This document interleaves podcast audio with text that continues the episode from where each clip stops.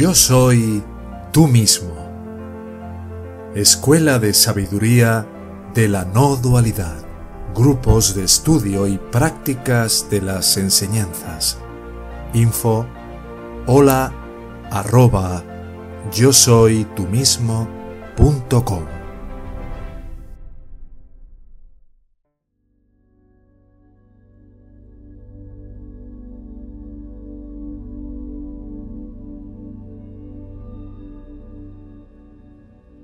A estas virtudes se las llama eh, Sakta Samadhi, Sakta Sampati. Samadhi, Sama es quietud, Di viene de Buddhi, que es intelecto, un intelecto quieto, una mente quieta.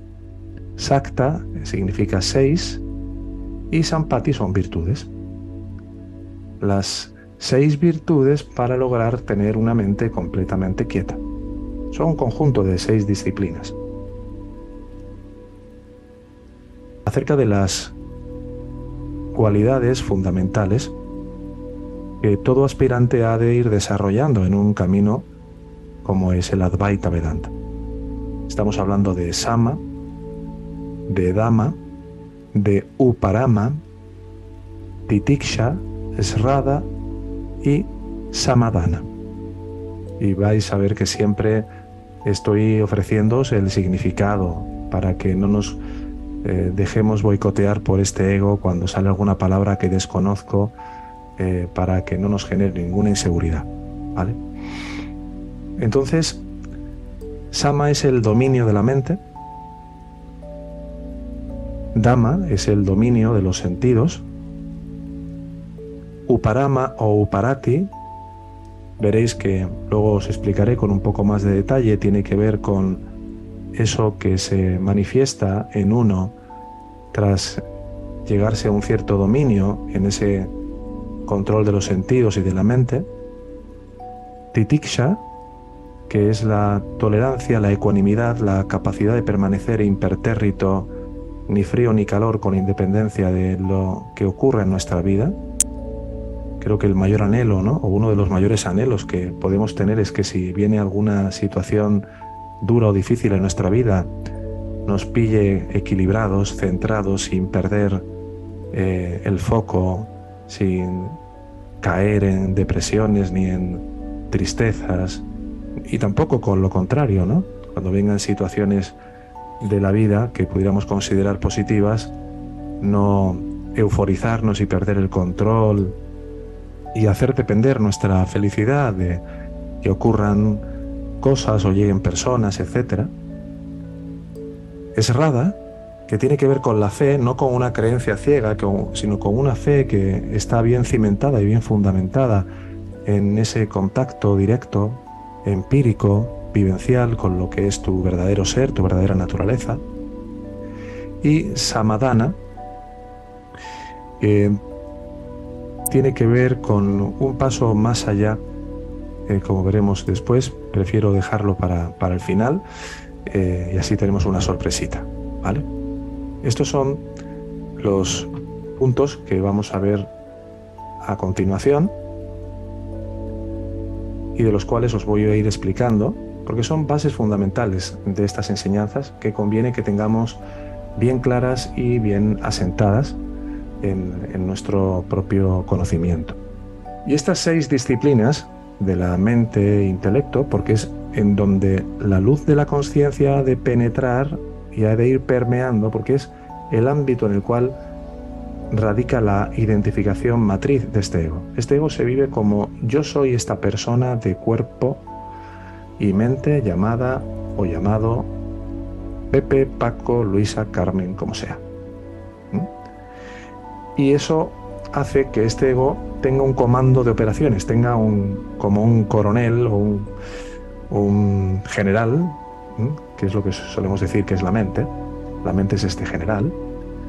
Entonces, en la medida que logramos poner a este general al servicio de la causa, todo fluye de una manera absolutamente diferente.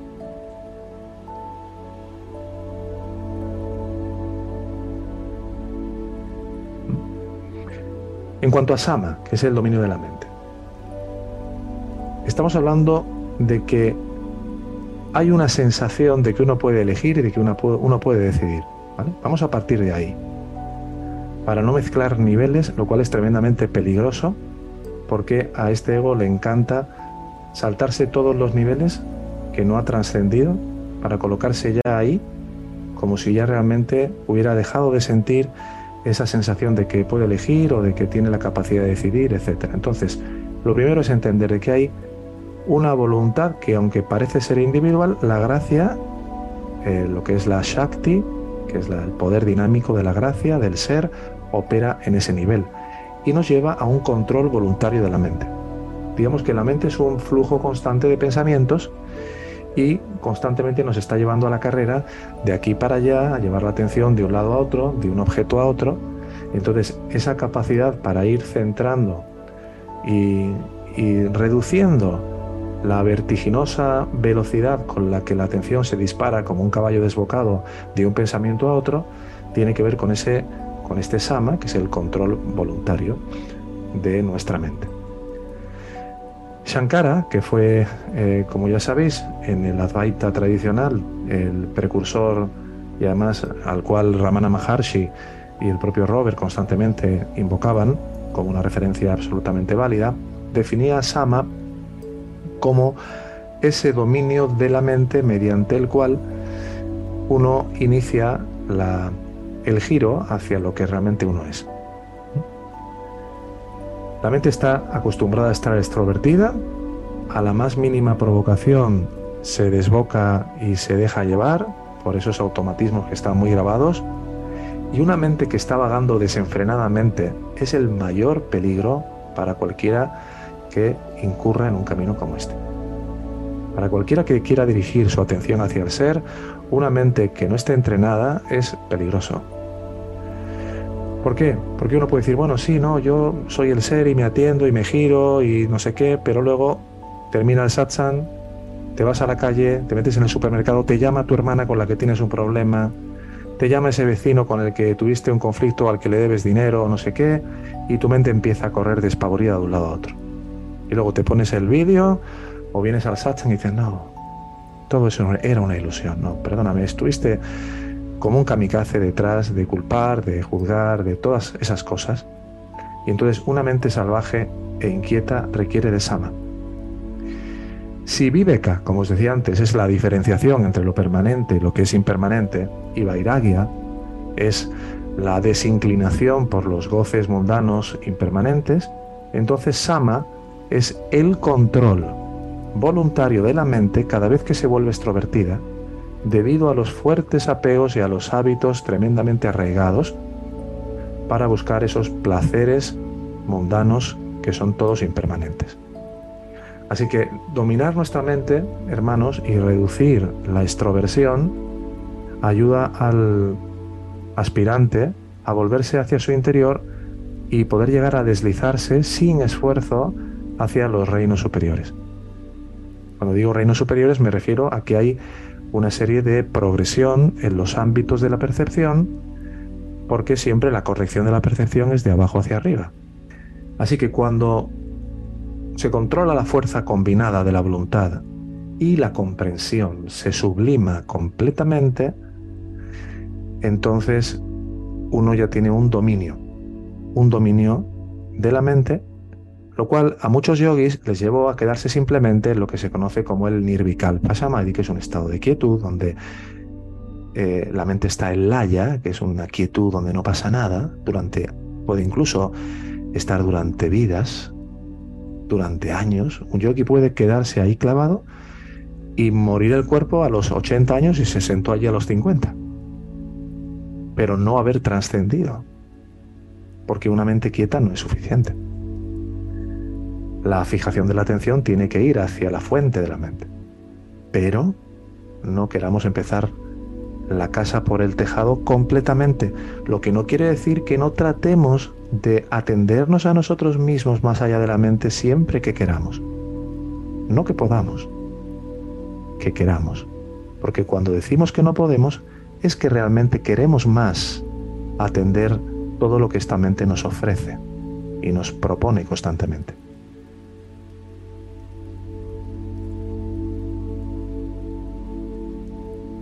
Vamos a hablar de Dama ahora. Dama es el dominio de los sentidos. Y es muchas veces por donde hay que empezar. Recuerdo perfectamente cuando le decía a mi primer maestro que a veces al bajar con el lama que me acompañaba a por fruta y a llevar también algunas, eh, algunas piezas de comida a mendigos, a veces se cruzaba alguna jovencita bella en mi encuentro al bajar del monasterio y no podía evitar que se me fueran los ojillos. Como creo que es normal a, cualquier joven, ¿no? Y más a esas edades donde están las, las hormonas disparadas. Y me decía, cuando le preguntaba, ¿y qué hago? Me decía, baja tu vista a tierra, baja tu vista a tierra, mira a tierra. Yo no entendía bien. Incluso luego con los años, cuando estudié un poco de otras cosas, llegué a concluir erróneamente que era una forma de negación. Pero fijaros, Dama es el control voluntario de los sentidos. La mente está adicta a los placeres de los sentidos y no los va a abandonar fácilmente. ¿Qué se sugiere, por ejemplo, a un alcohólico cuando llega a la alcohólicos anónimos, por ejemplo? O alguien que tiene algún problema con drogas. ¿Qué es lo que normalmente se le determina casi de entrada? Que esté aislado de todo eso. Que se aleje de toda fuente de atracción de la activación de esas basanas. Entonces, Dama implica que hay una tendencia muy persistente a continuar rumiando los placeres que se experimentaron tanto en el pasado de esta vida como en vidas anteriores. Además, planificando nuevas formas de poder acceder de nuevo a esas satisfacciones en cuanto sea posible. Entonces, como ya sabéis, el poder de las basanas, que son las tendencias, las inclinaciones a experimentar, a buscar la felicidad, que en realidad es el placer, porque esta mente no sabe buscar más que un placer que reviste de felicidad para que parezca, ¿no? Y nos creamos que vamos a obtener felicidad de ahí, pues el poder de estas basanas, acumuladas a través de muchos nacimientos, hacen que uno se sienta incapaz de poder controlar fácilmente la mente. Sin embargo, aún se puede empezar, como os decía, por controlar los órganos sensoriales, no como un acto represivo, sino como un movimiento inteligente desde el discernimiento sabiendo cómo en la medida de que yo me aproximo, me acerco a determinadas cosas, termino viéndome arrebatado por ellas y finalmente se pone en marcha toda la maquinaria, toda la lavadora de la mente para terminar trayendo el sufrimiento que viene siempre a la postre, que es lo que normalmente este ego no te deja que veas, no te, es como si anulara el recuerdo de las consecuencias derivadas de dejarte llevar por todo eso que en última instancia activa todos los pensamientos de sufrimiento, de escasez, de miedo, de vacío, etc. Entonces los órganos de los sentidos son las puertas de entrada a la mente que generalmente desencadenan la mayoría de nuestras actividades mentales. Y por lo tanto controlarlas es un comienzo eficaz, diría más bien contener, restringir, es un comienzo eficaz para llegar al control de la mente de eh, Sama. Además es más fácil comenzar con el manejo ¿no? y la superación de los órganos de los sentidos sin convertirnos en represores propios, a ver, entender que esto no es una cosa de ahora ya no voy a mirar a ningún lado ni voy a oler nada, no. En la medida que yo me doy cuenta de que hay cosas que me subyugan, que me hacen esclavo, me tengo que preguntar, ¿quiero ser un esclavo de mis propias inclinaciones o quiero llegar a un dominio de mí mismo? A tener un verdadero eh, estado donde no sea tan dependiente de cualquier movimiento de esta mente, de cualquier inclinación para ir de un lado a otro. Os voy a poner un ejemplo, además de la vida cotidiana, para explicar Sama y Dama a través de una hermana de la escuela que nos dijo que vio a su hijo delante de la televisión viendo una película. Una película que tenía contenidos así como de miedo, de terror y demás, ¿no? Y bueno, como hacen muchas madres, en cuanto vio al, al crío viendo la película con ese tipo de imágenes, automáticamente le dijo, no veas esa película, no es para ti, hay mucha violencia, hijo. Y el niño le dijo a la madre, mamá, que ya sé que es de mentira, ¿no? Que ya sé que no es de verdad, que ese Drácula que no es verdad que sí que la sangre es ketchup, ¿no? Esas cosas, ¿no? Que no me afecta, mamá. Pero la madre se quedó mirándolo y vio cómo su hijo empezaba a sudar. Y vio cómo su hijo tenía los puños cerrados. Y cómo el niño estaba al borde del asiento a punto casi como de caerse. Entonces esta madre tomó una decisión rápida y fulminante, que fue ir, apagar el televisor y decirle a su hijo, se acabó, pareces aterrorizado, vete a la cama. Esto nos hace ver de que si el niño, o tú o yo, no nos hubiéramos visto afectados por el programa de televisión, incluso estando delante de él, habría sido una situación clásica de Sama. Pero como la mente se vio afectada, hubo que distanciar a ese niño de la fuente de esa perturbación, lo cual constituye la práctica de Dama. Por lo tanto, Dama puede ser un freno de emergencia, que nos salve de una caída inminente. Pero uno tiene que hacer su viveka y su vairagya, su discernimiento y tiene que practicar su desapasionamiento lo suficientemente fuertes y gradualmente como para que Dhamma se convierta en algo natural.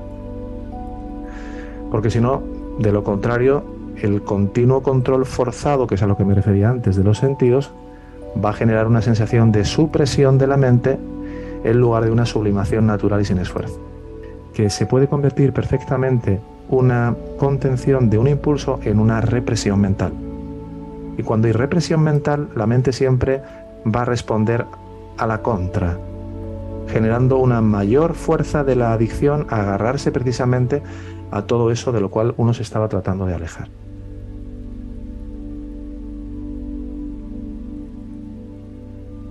Uparati es, o Uparama es la retirada natural de la mente y de los sentidos, pero natural. ¿Qué quiere decir natural? Que el esfuerzo es necesario durante una fase, durante una parte de nuestro camino. ¿Por qué es necesario? Porque, como decía antes, estamos absolutamente entregados a todo lo que esta mente ha decidido agarrarse. Entonces, inicialmente nadie puede directamente decir, me asiento aquí y me quedo en la conciencia sin que ningún pensamiento me atrape y me lleve hacia afuera. Lo estáis viendo muchos de vosotros. Y a veces nos decís, es que llevo un año en la escuela y todavía mi mente no se aquieta. Claro, porque igual esto que os estoy compartiendo hoy, eh, y que lo hemos dicho varias veces cuando hablamos de aquietar la mente, etcétera, quizá hay que tenerlo más en cuenta, ¿no? Por eso he querido eh, traerlo para que veamos la importancia que tiene. Entonces, Uparati o Uparama es la sublimación de la mente y la reducción, la reducción sin esfuerzo de los sentidos, que han dejado completamente ya de anhelar los placeres de los sentidos. Digamos que es una fase, eh, una cualidad superior, ¿no? Ya hay una ausencia de esfuerzo y es lo característico de Uparama y se distingue de Sama y de Dama, que exigen el esfuerzo o el ejercicio deliberado de, de la voluntad, en que ya aquí no necesitas poner nada de tu parte para no dejarte llevar por la torrija. Digamos que como aquel que se ha desenganchado del cigarrillo, ¿no? Y los que hayáis fumado alguna vez lo sabéis, durante el primer mes o los primeros meses, pues vas a una celebración o a una boda o a no sé dónde y ves a alguien fumando y te vienen los 100 diablos a, a pedirle un cigarrillo a ver cómo se lo pido, cómo no se lo pido. Pero con la con la práctica de, ese retirar la atención de ahí, de esa capacidad de contener los impulsos, poco a poco, se va llegando a Uparama, que es la condición de la mente que está en paz, sin tentaciones. Sankaracharya en la obra Viveka Chudamani, que es una obra que estamos estudiando en el grupo de Ramana, porque aparte de las obras esenciales de Ramana, también vemos algunas obras principales de, de la Advaita, lo llamaba eh, Analambani Vitem. Bahia Analambani Vitem, que quiere decir eh, la forma y manera de suavemente, naturalmente, deshacerse de cualquier inclinación, por cualquier objeto externo. El mejor uparati es precisamente aquella condición de las ondas de pensamiento que ya están más libres del, influjo de las visella basanas, de las inclinaciones a experimentar, de las tendencias a buscar la felicidad fuera de nosotros mismos.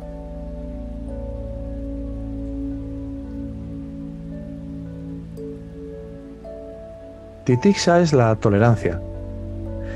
Ya sabéis que la vida es una sucesión de experiencias, a, través del cuerpo, de la mente, del intelecto. Constantemente estamos viviendo todo tipo de experiencias, eh, a veces físicas, pues el calor, el frío, el dolor de cabeza, a veces eh, experiencias emocionales de todo tipo, los pares de opuestos, que en sánscrito se llaman bandas, ¿eh? frío, calor, alegría, tristeza, ¿no? vienen siempre alternándose normalmente. Y si veis vuestra vida es una sucesión de esas alternancias. Momentos de alegría, momentos de tristeza, momentos de soledad, momentos de mucha compañía, ¿no? No paran de detenerse. Pues la capacidad de la mente y del intelecto para aceptar estos dolores y penas o, insultos, los, pinchazos ¿no? que a veces nos da la vida, sin preocuparnos demasiado, manteniendo ese tono que a veces vemos en algunos ancianos de los pueblos que dice suerte, mala suerte, ¿no? Como el cuento zen este, ¿no? Pues eso es titixa. Existencia en la imperturbabilidad, en la ecuanimidad de cualquier oscilación de opuestos. La capacidad de permanecer en quietud, en calma. Si viene alguien y te dice que te ha tocado la lotería, dices, ah, bien. Si viene alguien y te dice, se ha muerto tu perro, bueno, ley de vida. Eso no es volverse insensible. Eso es volverse fuerte. Uno puede estar triste porque se ha muerto un familiar querido y uno lo echa de menos.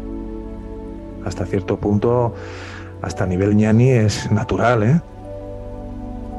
Pero puedes estar totalmente decaído y tirado por el suelo, lamentándote y llorando. Bueno, lo habéis visto algunos eh, entierros, ¿verdad? Gente que empieza a llorar, a gritar, a pegar gritos cuando se ha muerto un familiar y otras personas que tienen una entereza, ¿verdad? Una entereza. Una mente que no se deja dominar tan fácilmente por el placer, por la, alabanza, por la alegría, por el insulto. Porque uno ha aprendido a adquirir una ecuanimidad, tanto en lo bueno como en lo malo. Entonces, cuando un intelecto está plenamente convencido de, estas enseñanzas, porque el convencimiento va llegando a base de la experiencia, de la práctica, de ir integrando poquito a poco y de ir practicando todo lo que vamos viendo en las clases. Y va viendo la sacralidad de hacer de la meta el camino, que es tratar de estar en uno mismo, en tanto que uno pueda.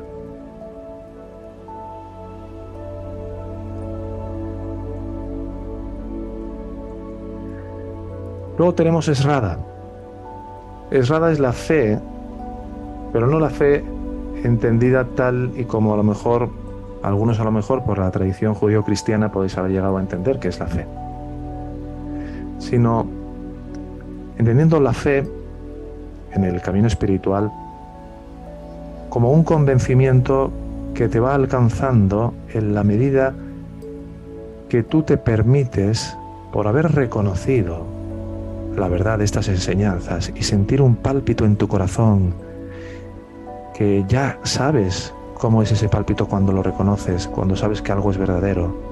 ¿Qué os preguntamos siempre cuando habéis tenido la entrevista con nosotros al llegar a la escuela? Hay dos requisitos para poder acceder a esta escuela.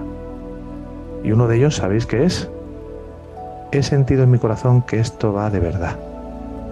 Cuando he escuchado estos vídeos, algo me ha dicho es por aquí. Cuando sientes ese pálpito en tu corazón, esto tiene que ver con la fe. Y empieza como una pequeña semillita. Van a haber un montón de cosas que van a venir a distraerte, por todas partes. Cuenta con ello. Porque esto es una amenaza enorme para este ego. Pero la medida que vas permitiéndote confiar, viendo y comprobando cómo así va a suceder, en la medida que tengas la paciencia suficiente, de que no hay nada que temer, de que no tienes que someterte ni creer en nada, sino que tienes que ir verificando por ti mismo y aclarando todas las dudas que necesites Estamos aquí para eso, hasta la extenuación, porque no tenemos nada más importante que estar al servicio del amor por esta enseñanza en la dirección hacia donde apunta. Así que es rada o fe. Bueno, a menudo se confunde con lo de la creencia ciega, ¿no? Pero son por los opuestos. La creencia ciega no está sujeta a verificación, mientras que la fe sí. La fe sí. Ahora, muchas veces, ¿qué es lo que pasa? Que hermanos que llevan mucho tiempo en la escuela y no practican, y no le dedican tiempo a la autoinvestigación, a la autoindagación, aunque sea unos minutos por la mañana, un poquito de tal, no tratan de aquietar su mente cuando está cargada de pensamientos, no hacen la práctica de la semana mm, casi nunca, pues no van a haber cambios. Es que es normal. Y os digo algo, ¿eh?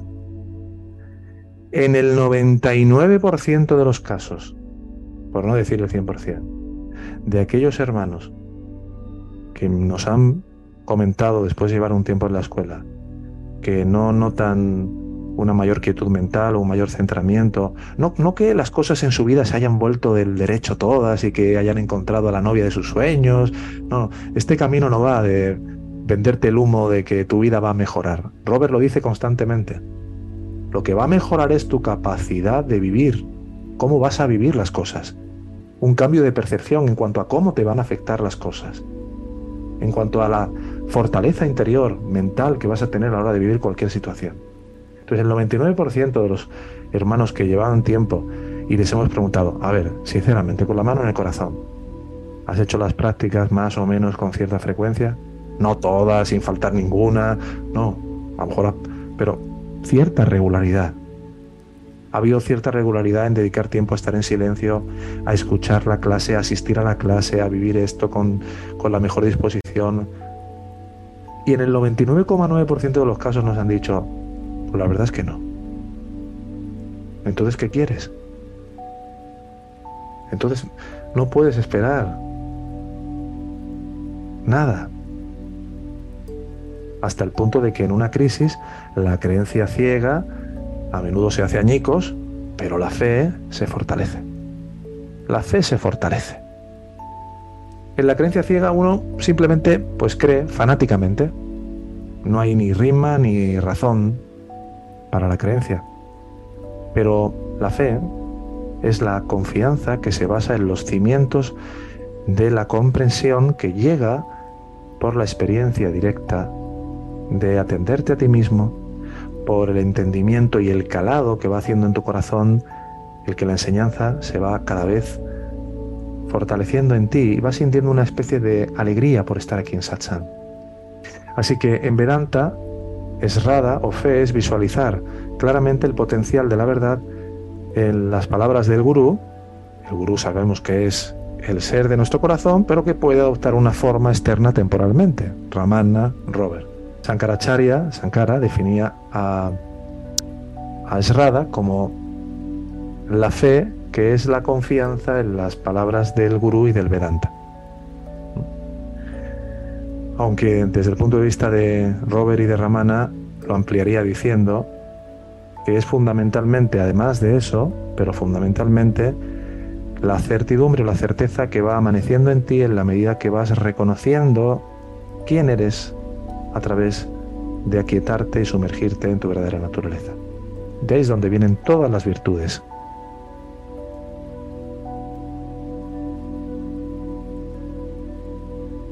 Samadana, que os decía como sorpresa, Samadana es la unidireccionalidad o la concentración de la mente, el focalizar la mente hacia eso que es superior y que no requiere de todo lo anterior para poder empezar a practicarse, aunque sí es verdad de que en la medida que uno tiene un nivel de centramiento, un nivel de tolerancia, un nivel de control de los sentidos, etcétera, etcétera, automáticamente tu atención es como un rayo láser con una capacidad de penetrar profundamente los muros y las paredes de tu ego para llevarte muy profundamente dentro de ti. Es decir, La mente que ya no está disipada en lo que es el mundo de los objetos, debido a la práctica diligente de Sama, el control de la mente, que diligentemente también ha ido retrayendo la atención de la tendencia a estar agarrándonos por los placeres de los sentidos, ¿no? a través de la vista, del olfato, etcétera, que ha logrado un cierto grado de retraimiento natural mediante Upadama, pues llega a estar vitalizada por Esrada, por la fe, para ir con una fuerza y una potencia como un rayo láser hacia eso que realmente somos. Así que no hay éxito sin concentración. Y esto me recuerda a una anécdota en una ocasión que Vivekananda, un maestro del Vedanta, estaba, fue en una ocasión, eh, no recuerdo dónde, en Estados Unidos, había, iba a dar una conferencia y había alrededor suya una serie de, de estudiantes que estaban jugando a tirar con, con, una especie como de tirachinas, o no, sé exactamente qué artilugio era, tiraban unas cáscaras de huevo que estaban flotando en un estanque, las habían colocado y hacían como una especie de competición, ¿no? Y entonces le dijeron, cuando lo vieron llegar por allí, ah, mira, este es el profesor que viene a dar la conferencia, eh, a ver si usted es capaz de, de acertar con, con, le dieron 10 piedras, ¿no? O 10 piedrecitas, a ver cuántas cáscaras de huevo es capaz usted de, de romper, ¿no? Y empezó, pum, pum, pum, 10 de 10. ¿Por qué 10 de 10?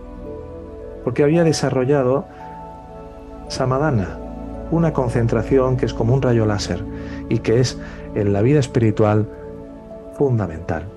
Desarrollar esa capacidad intensa de focalización para, igual que cuando algo nos ha interesado mucho de pequeños y miramos ese chocolate ahí y nadie nos quita la mirada ahí, aprender poco a poco a lograr esa focalización y esa autoatención que decimos siempre. Todas estas virtudes de las que estamos hablando hoy, como más se desarrollan es a través de la autoinvestigación, pero claro, si pudierais aquietaros ahí y permanecer durante horas, mm, pues eh, tendríais resultados rápidos, pero como todo camino verdadero no es de resultados rápidos, por eso decimos siempre, es un camino de vida, cuidado con estar con la agenda de expectativas aquí y ver que si dentro de no sé cuántos meses no ha cambiado mucho, entonces es que me he equivocado de camino. No, no, no, no. Esto requiere su maduración, pero claro, también de tu parte tienes que poner lo que tienes que poner.